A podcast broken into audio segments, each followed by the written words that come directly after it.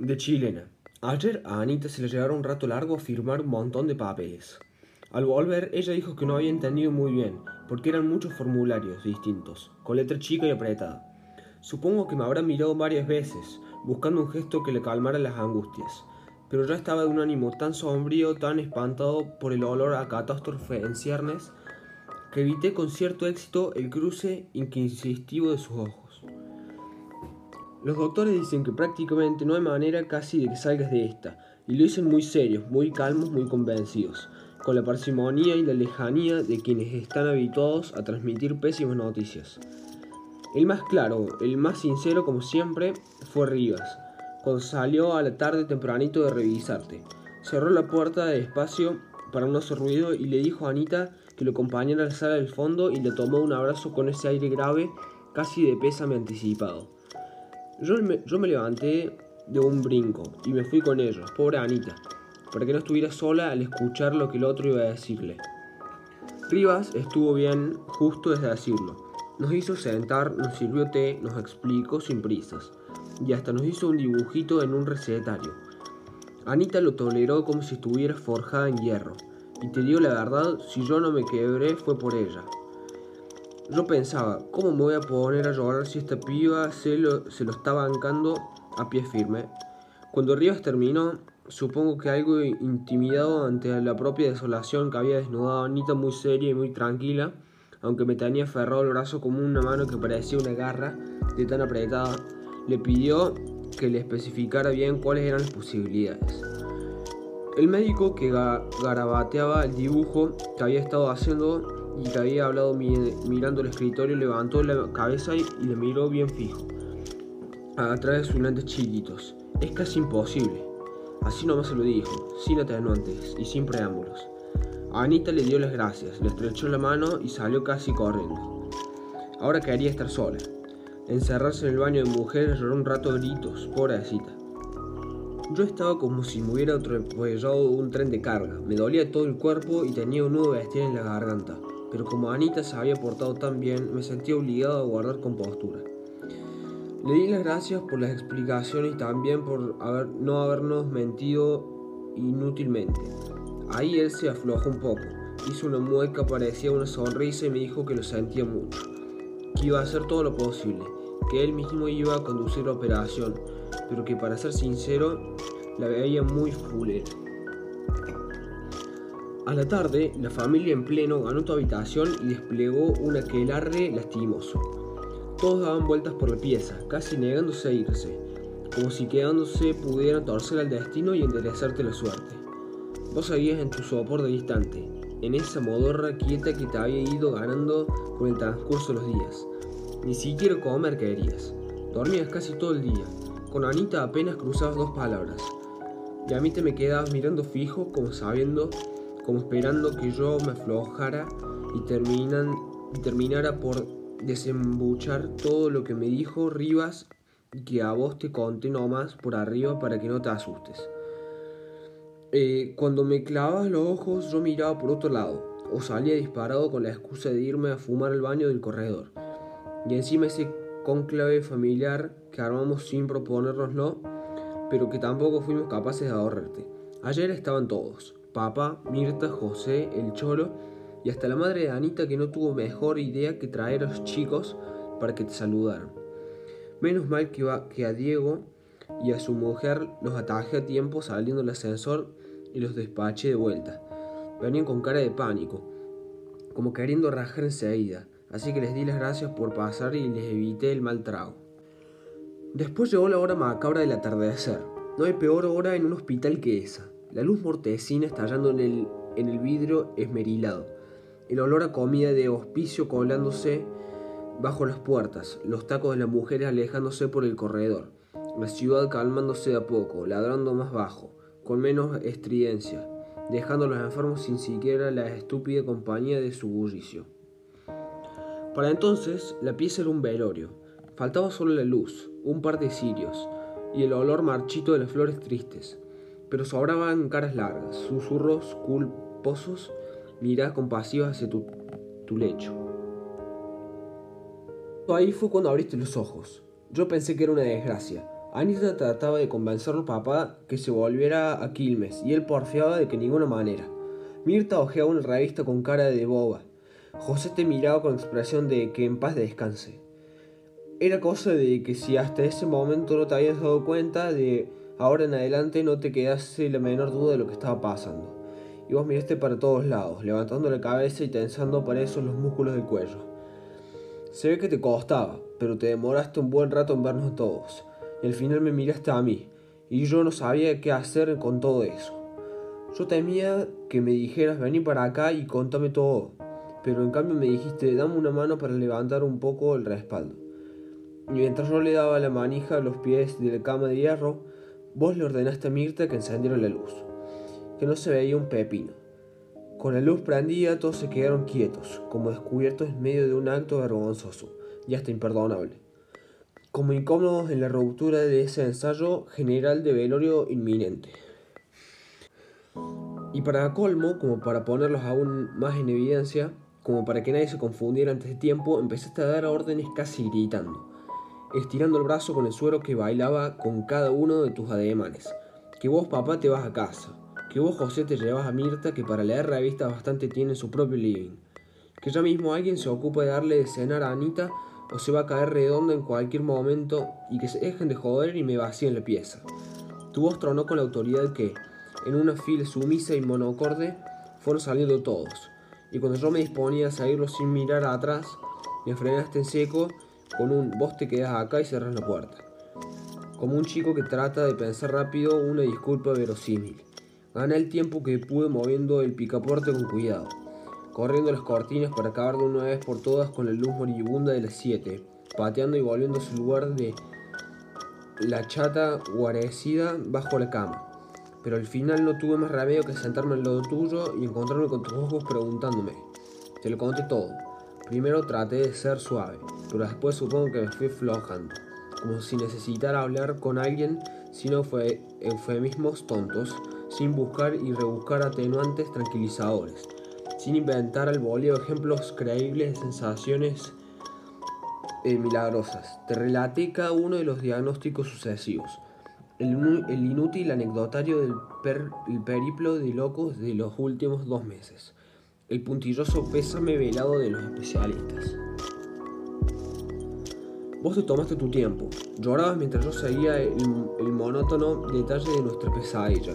Llorabas con lágrimas gruesas y escasas de esas que a veces sueltan los hombres. Después, cuando por fin me callé, cerraste los ojos y estuviste un largo rato respirando muy hondo. Yo empecé a levantarme a poquito, casi sin ruido como para dejarte descansar, queriendo convencerme de que te habías dormido. De ahí paso, te incorporaste en la cama con tal violencia que casi me tumbas de nuevo la silla del susto. Me agarraste casi por el cuello, haciendo un, un guiñapo con mi camisa y mi corbata, y miré hasta el fondo de mis ojos como buscando que lo que ibas a decirme me quedara absolutamente claro. Tu cara se había transformado, era una máscara iracunda, orgullosa, llena de broncas y rencores. Y tan viva que daba miedo, rastros de las lágrimas, solo tenías lugar para la furia. En ese momento me acordé, te juro que hacía 20 años por lo menos que aquello ni se me pasaba por la cabeza. Parece mentira como una vez no se olvida de las cosas que se olvidan porque cuando me miraste así, me agarraste la ropa y me la estrujaste y me sacudiste, el dique del tiempo se me hizo trizas. El recurso de esa tarde de leyenda me ahogó de repente. Ahora en el hospital no dijiste nada, como si fuesen suficientes las chispas que salían de tus ojos y el rojo furioso de tu expresión crispada. Aquella vez, la primera, cuando me agarraste, también era casi de noche. Y también yo estaba cagada de miedo. Eh, me habías mirado fijo y me habías gritado. Todavía no perdimos, ¿entendés? Vos atajalo y déjame a mí. Jugábamos de visitantes contra el estudiantil, en cancha de ellos. La pica con el estudiantil era uno de esos nudos de la historia que para cuando uno nace ya, estaban, ya están anudados. Lo único que les cabe al recién venido del mundo, si nació en el barrio, es tomar partido, con el estudiantil o con el Belgrano, sin, sin medias distintas, sin chance alguna de escapar a la disyuntiva. De ahí para adelante el destino está sellado, la línea divisoria no puede ser traspuesta. Ambos clubes juegan en la misma liga y los dos cruces que se producían cada año solían tener derivaciones tumultuosas. Para colmo, ese año era más especial que nunca. Nosotros, en un derrotero insultado para nuestras campañas ordinarias, estábamos a punto del campeonato.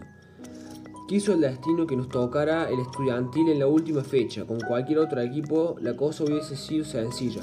No bastaba un simple empate y ningún osado delantero contrario iba a estar dispuesto a amargarnos la fiesta a cambio de una fractura inopinada. Y menos con el verano por delante y el calor que dan los yesos desde el tobillo hasta el inglés. Pero con la estudiantil la cosa era distinta. Entre argentinos, y no hay una sola cosa más dulce que el placer propio, la desgracia ajena. Dispuestos a cumplir con ese anhelo folclórico, ellos se habían preparado para el partido con un fervor sorprendente, que nada tenía que ver con el magro décimo puesto en la tabla con el que despedían la temporada. Lo malo era que lo nuestro en el Belgrano era por cierto limitado. Dos wheels rápidos, un medio campo ponedor y dos backs instintivamente sanguinarios, capaces de partir por la mitad hasta su propia madre, en el caso de que ella tuviera la mala idea de encarar para el área con pelota dominada. Para colmo, de árbitro lo mandaron al Negro Pérez, un cabo de lo, federal que partía de la base de que todos éramos delincuentes, salvo demostración irrefutable de lo contrario. Un árbitro tan mal predispuesto a dejar pasar una pierna fuerte era lo peor que podía sucedernos. Igual nos juramentamos vencer o vencer. También nosotros éramos argentinos y darles la vuelta olímpica en las narices y en el cancha de ellos iba a ser por completo inolvidable. El partido salió caldeado. Nos quedamos sin uno de los backs a los 15 del primer tiempo. Y, sin, si tengo que ser sincero, Pérez estuvo blando. A los 10 minutos, el tipo ya había hecho méritos suficientes como para ir preso. Pero su, sacrificio no fue malo. A los delanteros de ellos les habrán dolido esos 15 minutos porque después entraron poco y prefirieron probar desde lejos. Las gradas eran un polvorín y también como 200 voluntarios listos para encender la mecha. La cancha tenía una sola tribuna, en una de los laterales que estaba ocupada por la gente de ellos. Los nuestros se apiñaban el resto del perímetro bien pegados al alambrado. Encima del gordo Napoli, que tenía al pibe jugando de 8 en nuestro cuadro, le sacaba fotos a los estudiantil y aprovechando los pozos de silencio para que oyeran con claridad, le gritaba las desgracias porque las fotos les servían para el insectario que estaba armado. El partido fue pasando como si los seguidores fueran de plomo. Yo me daba vuelta cada medio minuto y preguntaba cuánto faltaba. Don Alberto estaba pegado al alambre y me gritaba que me dejara de joder y mirar el partido o me iba a comer un gol bote. Pero yo no preguntaba por idiota, preguntaba porque sentía algo raro en el aire, como si algo malo estuviese por pasar y yo no supiera cómo cuernos evitarlo. Cuando terminaba el primer tiempo, mis dudas se dispararon abruptamente. El nueve de ellos me la colgó en el ángulo desde afuera del área. Sacamos el medio y Pérez nos mandó el vestuario. Hinchada estudiantil era una fiesta y yo tenía unas ganas de llorar que me moría. Ahora me acuerdo como si fuera hoy. Vos jugabas de 5 y eras de lo mejorcito que teníamos. Pero en todo el primer tiempo la habías visto pasar como si fueras imbécil. Las pocas pelotas que habías conseguido o te habían rebotado o se las habías dado a los contrarios. Chiche no lo podía creer y te gritaba como loco para hacerte reaccionar. Trataba de que no te calentaras con él, aunque fuera, como cuando jugábamos en la calle. Pero vos seguías ahí, mirando para todos lados con cara de estúpido, siempre parado en el lugar equivocado, tirando pases espantosos, cortando el juego con fulles innecesarios. En el entretiempo, el gordo Napoli guardó la cámara y nos improvisó una charla técnica de emergencia. La verdad es que habló bastante bien, con su tradicional estilo ampuloso, y sin demorarse en falsas ternuras nos recordó lo que ya sabíamos. Si perdíamos el partido estudiantil nos sonaba el campeonato, que ni aportáramos por el barrio porque seríamos repudiados con justa razón por las fuerzas vivas de nuestra comunidad belgraniana. Vos seguías ahí, sentado en unos bancos de listones grises, con las piernas estiradas y la cabeza baja. Cuando nos, nos, llamaron para el segundo tiempo tuve que ir a buscarte porque ni aún entonces te incorporaste.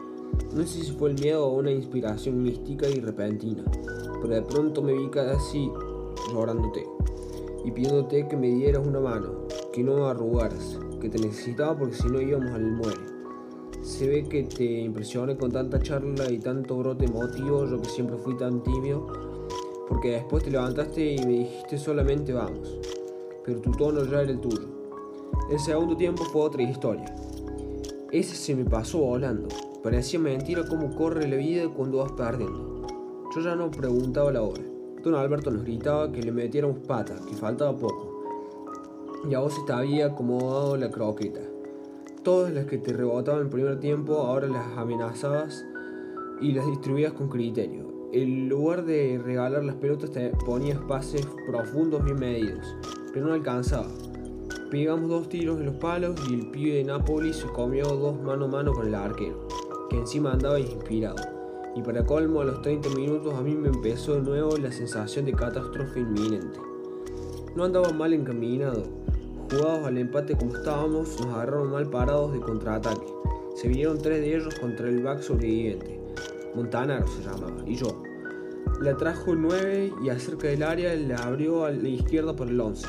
Montanaro se fue con él y lo atoró unos segundos, pero el otro logró sacar el centro que le cayó a los pies de nuevo el 9. Y yo no tuve más remedio que salir a achicarle. Parece mentira, como a veces el hombre sucumbe a su propio pequeñez. Si el tipo le toca a la derecha, para el 7 es gol seguro. Pero la carne es débil, los gritos de la hinchada del arco enorme, grande, el sueño de ser el quien nos enterrase definitivamente en el oprobio. Mejor amargar, quebrar la cintura, el huir al arquero, estar a punto de pasar a la inmortalidad con un gol definitivo y recibir una patada asesina en el tobillo izquierdo que lo tumbó como un hachazo. Obro de inmediato. El petizo seguía aullando de dolor en el piso, pobre, pero no me echaron. Tal vez fuese el propio ambiente el que me puso a salvo. En efecto, se respiraba una ominosa atmósfera de asunto concluido. Ellos se abrazaban por adelantado. Su hincha enfavorizada se, se regodeaba en el sueño hecho realidad. El gordo Napoli lloraba aferrado a los alambres. Don Alberto insultaba entre dientes. La verdad es que en ese momento si me hubiesen ofrecido irme hubiese agarrado viaje. Intuía ya el grito feroz que iban a proferir cuando convirtió el penal. Ya me veía tirado en el piso con esos mugrientos saltando y abrazándose alrededor mío, pateando una vez y otra con la pelota contra la red. Me volví a buscar la cara de don Alberto en medio de los rostros entristecidos. Faltan tres, me dijo cuando nuestros ojos por fin se encontraron y era como una sentencia inquebrantable. Ahí bajé definitivamente los brazos. Un 2 a 0 es definitivo cuando faltan 3 minutos y uno es visitante. Y de local vaya y pase, aunque tampoco. ¿Cómo dar vuelta a semejante cosa? Me fui parar a la línea como quien se dirige al, al cadalso. Lo único que quería ahora era que pasara pronto. Sacarme una vez por todas a estos energúmenos, borrachos en la gorrancia de la victoria. Y entonces caíste vos. Nunca supe que habías estado haciendo todo ese tiempo. O tal vez fueron solo segundos que a mí me parecieron siglos. Pero lo cierto es que cuando levanté la cabeza te tenía delante, me agarraste el cuello del buzo y me lo retorciste. Me sandaraste de lo lindo mientras me gritabas. Reacciona, carajo, reacciona. Tu cara me te metía miedo. Era una mezcla explosiva de bronca y de rencor y de determinación y de certeza. La misma que pusiste ayer en la cama y que me hizo recordar todo esto. Me miraste al fondo de los ojos como para que no me extrajera en el batifondo de los gritos y los cohetes y los consejos de tirarte para acá, arquero. Tírate para el otro lado, pibe. Cuando te aseguraste de que te estaba mirando y escuchando y teniéndome bien agarrado del cuello, me dijiste, atájalo, Manuel, atájalo por lo que quieras. Si vos lo atajas, yo te juro que lo empato. Prométeme que lo atajas, hermanito. Yo te juro que lo empato. Me encontré diciéndote que sí, que te quedaras tranquilo, y no por llevarte la corriente, nada de eso. Era como si tu voz hubiese llegado algo de herido, como un perfume. La cosa verdadera que apaciguaba el destino y era capaz de enderezarlo. De ahí en más, ya fui yo mismo. Cumplí todos los ritos que debe cumplir un arquero en casos límites. Iba a patearlo Genaro, el dos de ellos, un taño bruto y macizo que sacaba unos chumbazos impresionantes. Me acerqué a acomodarle la pelota, arguyendo que estaba adelantada. Le giré un par de veces y la deposité con gesto casi delicado en el mismo lugar de donde la había levantado. Pero Genaro le dejé inquietante sensación de haberla engualichado o algo por el estilo. Eh, volvió a adelantarse y acomodarla a su antojo. De nuevo dejé mi lugar en la línea del arco y repetí el procedimiento, pero esta vez y asegurándome de estar de espaldas del árbitro, lo enriquecí con un escupitajo bien cargado que deposité veloz sobre uno de los gajos negros del balón. Genaro, francamente ofuscado, volvió hasta la pelota, la restregó contra el pasto y me denunció reiteradas veces al juez Pérez. Sabiéndome al límite de la tolerancia e intuyendo que el tipo ya iba incubando ganas de asesinarme, volví a acercarme con ademanes grandilocuentes. Invoqué a mi a viva voz mis derechos cercenado y mientras tocaba de nuevo la pelota le dije a Genaro, lo suficientemente bajo como para que él solo, él, para que solo él me escuchara, que después de agarrar el penal de mi hermano iba a empatarle el partido, que se iba a tener que mudar a la quiaca de la vergüenza, pero que en, agradecimiento yo le prometí que iba a dejar de, afiliar con su novia. Genaro optó por putearme a los, a los alaridos como era esperable de cualquier varón honesto y bien nacido. Pérez lo reprendió severamente y a mí me mandó la línea del arco con un gesto que ya no admitía dilaciones. Todo empezó a rodar el milagro. Me jugué apenas a la izquierda, pero me quedé bien erguido. Genaro le pega muy fuerte, pero sin inclinarse, y la pelota salía, solía salir más bien alta. Le dio con furia, con ganas de aplastarme, de humillarme hasta el fondo de mi alma irredenta. Tuve un instante de pánico cuando sentí la pelota en la punta de mis guantes. Era tal la violencia que traía que no iba a poder evitar que me, que me venciera las manos. De hecho, así fue, pero había conseguido cambiar la trayectoria después de torcerme las muñecas. La pelota se estrelló con el travesaño y picó hacia afuera a unos 20 centímetros de la línea. Me incorporé justo a tiempo para atraparla y para que los 95 kilos de Genaro me aplastaran los huesos, la cabeza y las articulaciones. Pérez cobró el tiro libre y me gritó, juegue. No, no me detuve a escuchar los gritos de la alegría de los nuestros. Me incorporé como pude y te busqué desesperado. Estaba en el medio campo, totalmente libre de marca. Ellos volvían desconcentrados, como no pudiendo creer que tuvieran todavía que aplastar el grito del triunfo. Te la tiré bastante mal, por cierto, pero andabas inspirado, la dominaste con dos movimientos levantaste la cabeza y la tiraste al pibe de Napoli, que corrió como una flecha por la izquierda. Sacó un centro hermoso, bien roído el área, pero alguno de ellos consiguió revolearle el córner. Era la última. Pérez ya miraba de reojeo su muñeca, con ganas de terminarlo. Fuimos todos a buscar el centro. Lo mío era un acto simbólico. Si me hubiese caído, afuera era una tabla con patas. El centro lo tiró de nuevo Napoli pero esta vez le salió más, más pasado y más abierto, y bajó casi en el vértice del área. Vos estabas de espalda al arco. El sol ya se había ido y no se veía bien ni la cancha ni la pelota. Mientras estuvo alta, donde el aire todavía era más claro, la vi pasar encima mío, sin esperanza. Cuando te llevaba a vos, supongo que debía ser poco más que, un, que una sombra sibilante. Parece mentira cómo todos estos años lo tuvo olvidado porque mientras avanzo en el recuerdo, los detalles se me agolpan con una vigencia pasmosa, porque fue justo ahí, mientras yo pensaba, sonamos. Pasó largo, ahora revienta alguno de ellos y Pérez lo termina. Y fue ahí con el milagro concluyó su ciclo legendario. La camiseta con el 5 en la espalda, las piernas volando acompasadas, la izquierda en alto y después la derecha, la, la chilena lanzada en el vacío y la sombra blanquecina cambiando en el rumbo torciendo la historia para siempre, viajando y silbando en una parábola misteriosa, sobrevalorando cabezas incrédulas, sorteando con lo justo el manotazo de un arquero horrorizado en la certidumbre de que la bola lo sobraba, de que caía para siempre contra una red vencida por el resto de la eternidad, de que era uno a uno y a cobrar, y nadie más en el recuerdo, porque ya con eso era demasiado. Eh, apenas un vestido de energía para salir corriendo, para treparse el alambrado, para tirarse al piso llorar de la alegría, para encontrarme con vos en un abrazo mudo y sollozante, para que el gordo Napoli resucitara la cámara y las fotos para el insectario, y los gestos ausenos y el grito multiplicando en cien gargantas, el tumulto feliz en el medio campo y la vuelta olímpica lejos del lateral para librarnos de los gargajos. Ayer la nochecita, con esa cara de loco y ese puño arrugándome la ropa, me hiciste retroceder 20 años a cuando vos tenías 15 y yo 16. A tu fe ciega y el exacto punto de tu chilena legendaria, heroica, repentina, capaz de torcer los rumbos cerrados del destino.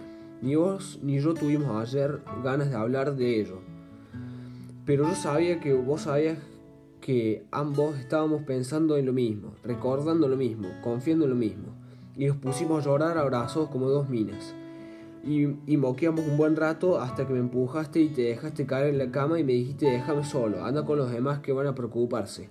Y yo te hice caso, porque en la penumbra de la pieza te vi los ojos llenos de bronca y rencor, llenos de una furia ciega y me quedé tranquilo. La noche me la pasé en la capilla de la clínica rezando y cabeceando de sueño, pero sin darme por vencido.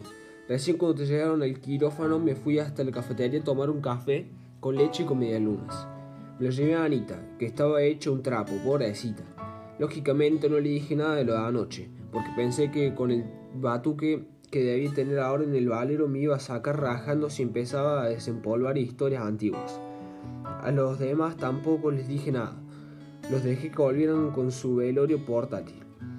Estaba improvisando en la sala de espera del quirófano a dejar pasar las horas, a consolarla a Anita y a los chicos, a murmurar ensayos de resignación y de entereza. Ni siquiera dije nada cuando salió arriba hecho una tromba, cuando la agarró a Anita el brazo y ella lo escuchó llorando pero maravillada, agradecida, incrédula, ni cuando él habló y gesticuló y dejó que se le desordenara el pelo engominado, ni cuando la voz entró a correr entre los presentes, ni cuando empezaron a oírse exclamaciones contenidas y risitas tímidas buscando otras risas complacientes para animarse a tronar en carcajadas y gritos de júbilo, ni cuando Anita me lo trajo arriba para que lo oyera de sus labios. Ahí tampoco dije nada, aunque lloré de lo lindo. Yo lloraba de emoción, es claro, pero no de sorpresa. No con la sorpresa todavía descrecida, todavía tensa y desconfianza de José, de Mirta, de los chicos, de la propia Anita. Yo también, en su lugar, hubiese estado sorprendido. Para ellos este milagro es el primero. Al fin y al cabo, ellos no vivieron aquel partido de epopeya y no le dieron la vuelta olímpica al estudiantil en cancha ellos con el gol tuyo de chilena.